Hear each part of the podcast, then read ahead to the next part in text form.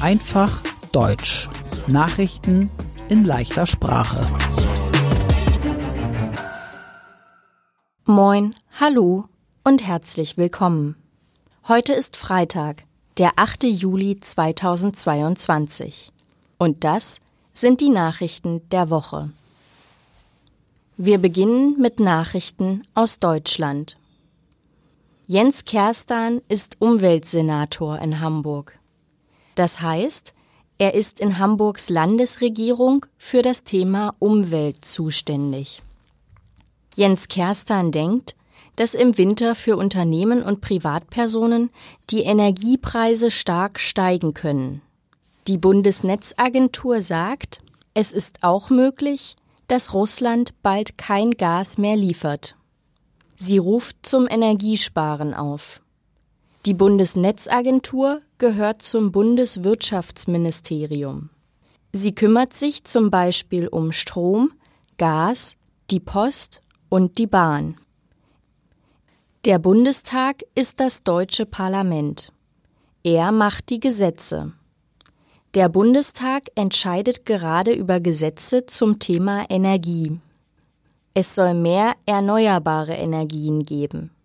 Erneuerbare Energien sind zum Beispiel Sonnenenergie, Windenergie und Wasserenergie.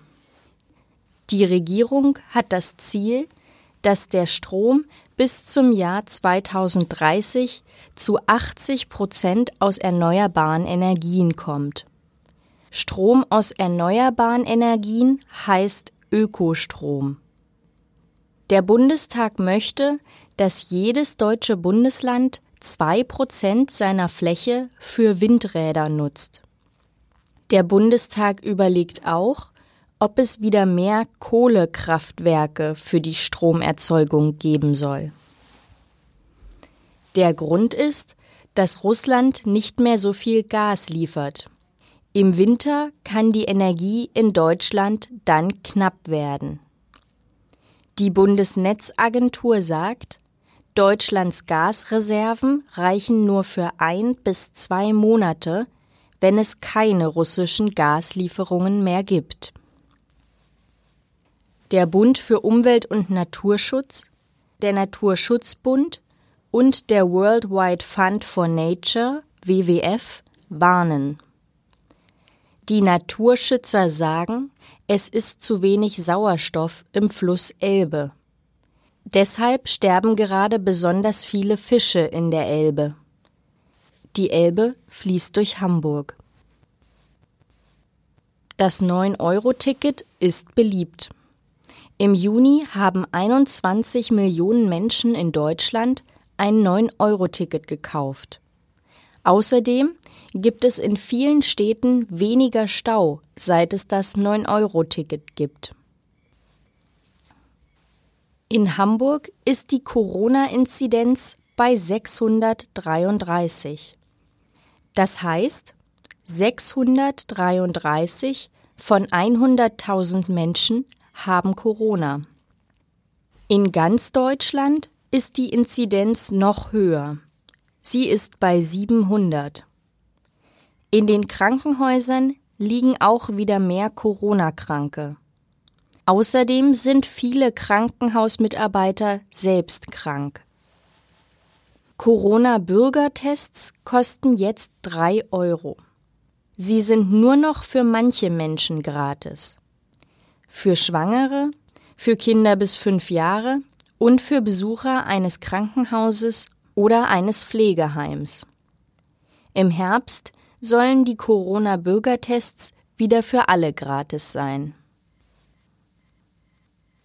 Und jetzt die Nachrichten aus der ganzen Welt. Der britische Staatschef Boris Johnson möchte zurücktreten. Das hat er am Donnerstag gesagt. Zuerst möchte Boris Johnson seine Position als Chef der Tories verlassen. Die Tories sind eine britische Partei. Dann darf Boris Johnson auch nicht mehr Staatschef im Vereinigten Königreich sein. Er möchte aber weiter regieren, bis das Land einen neuen Staatschef gefunden hat. In den vergangenen Tagen sind viele Minister zurückgetreten, weil sie nicht mehr mit Boris Johnson zusammenarbeiten wollten. Am Freitag hat ein Mann auf den früheren japanischen Staatschef Shinzo Abe geschossen. Shinzo Abe hat gerade eine Rede gehalten. Der Politiker kam verletzt in ein Krankenhaus. Der Angreifer wurde festgenommen. Russische Soldaten haben die ukrainische Stadt Lysychansk übernommen. Jetzt hat Russland die ganze Donbass-Region Luhansk besetzt. In der Donbass-Region Donetsk hat Russland die ukrainische Stadt Slowjansk mit Raketen beschossen. In einem Einkaufszentrum in der dänischen Hauptstadt Kopenhagen hat ein Mann am Sonntag drei Menschen erschossen. Weitere Menschen wurden verletzt. Der Mann wurde festgenommen. Die NATO ist eine Gruppe aus 30 Ländern. Wenn in einem NATO-Land Krieg ist, helfen die anderen Länder. Am Dienstag haben die Botschafter der 30 NATO-Länder dafür unterschrieben, dass Finnland und Schweden auch NATO-Länder werden. Im Mittelmeer sind 22 Flüchtlinge aus Mali gestorben. Mehr als 60 andere Menschen auf der Flucht konnten von einem Schlauchboot gerettet werden.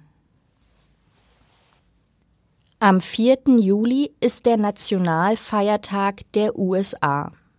An diesem Tag feiern die Vereinigten Staaten von Amerika ihre Unabhängigkeit. In der Nähe von Chicago gab es eine Parade zum Nationalfeiertag. Dort hat ein Mann mindestens sechs Menschen erschossen. Viele weitere Menschen wurden verletzt. Der Mann wurde festgenommen. Wahrscheinlich hat er den Angriff über mehrere Wochen gut vorbereitet. In Italien hat die Regierung den Dürrenotstand ausgerufen. Dürre bedeutet extreme Trockenheit. Der Dürrenotstand gilt vor allem für den Norden Italiens. Er gilt bis zum Ende des Jahres.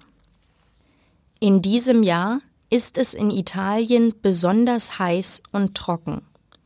Viele Flüsse haben nur noch wenig Wasser.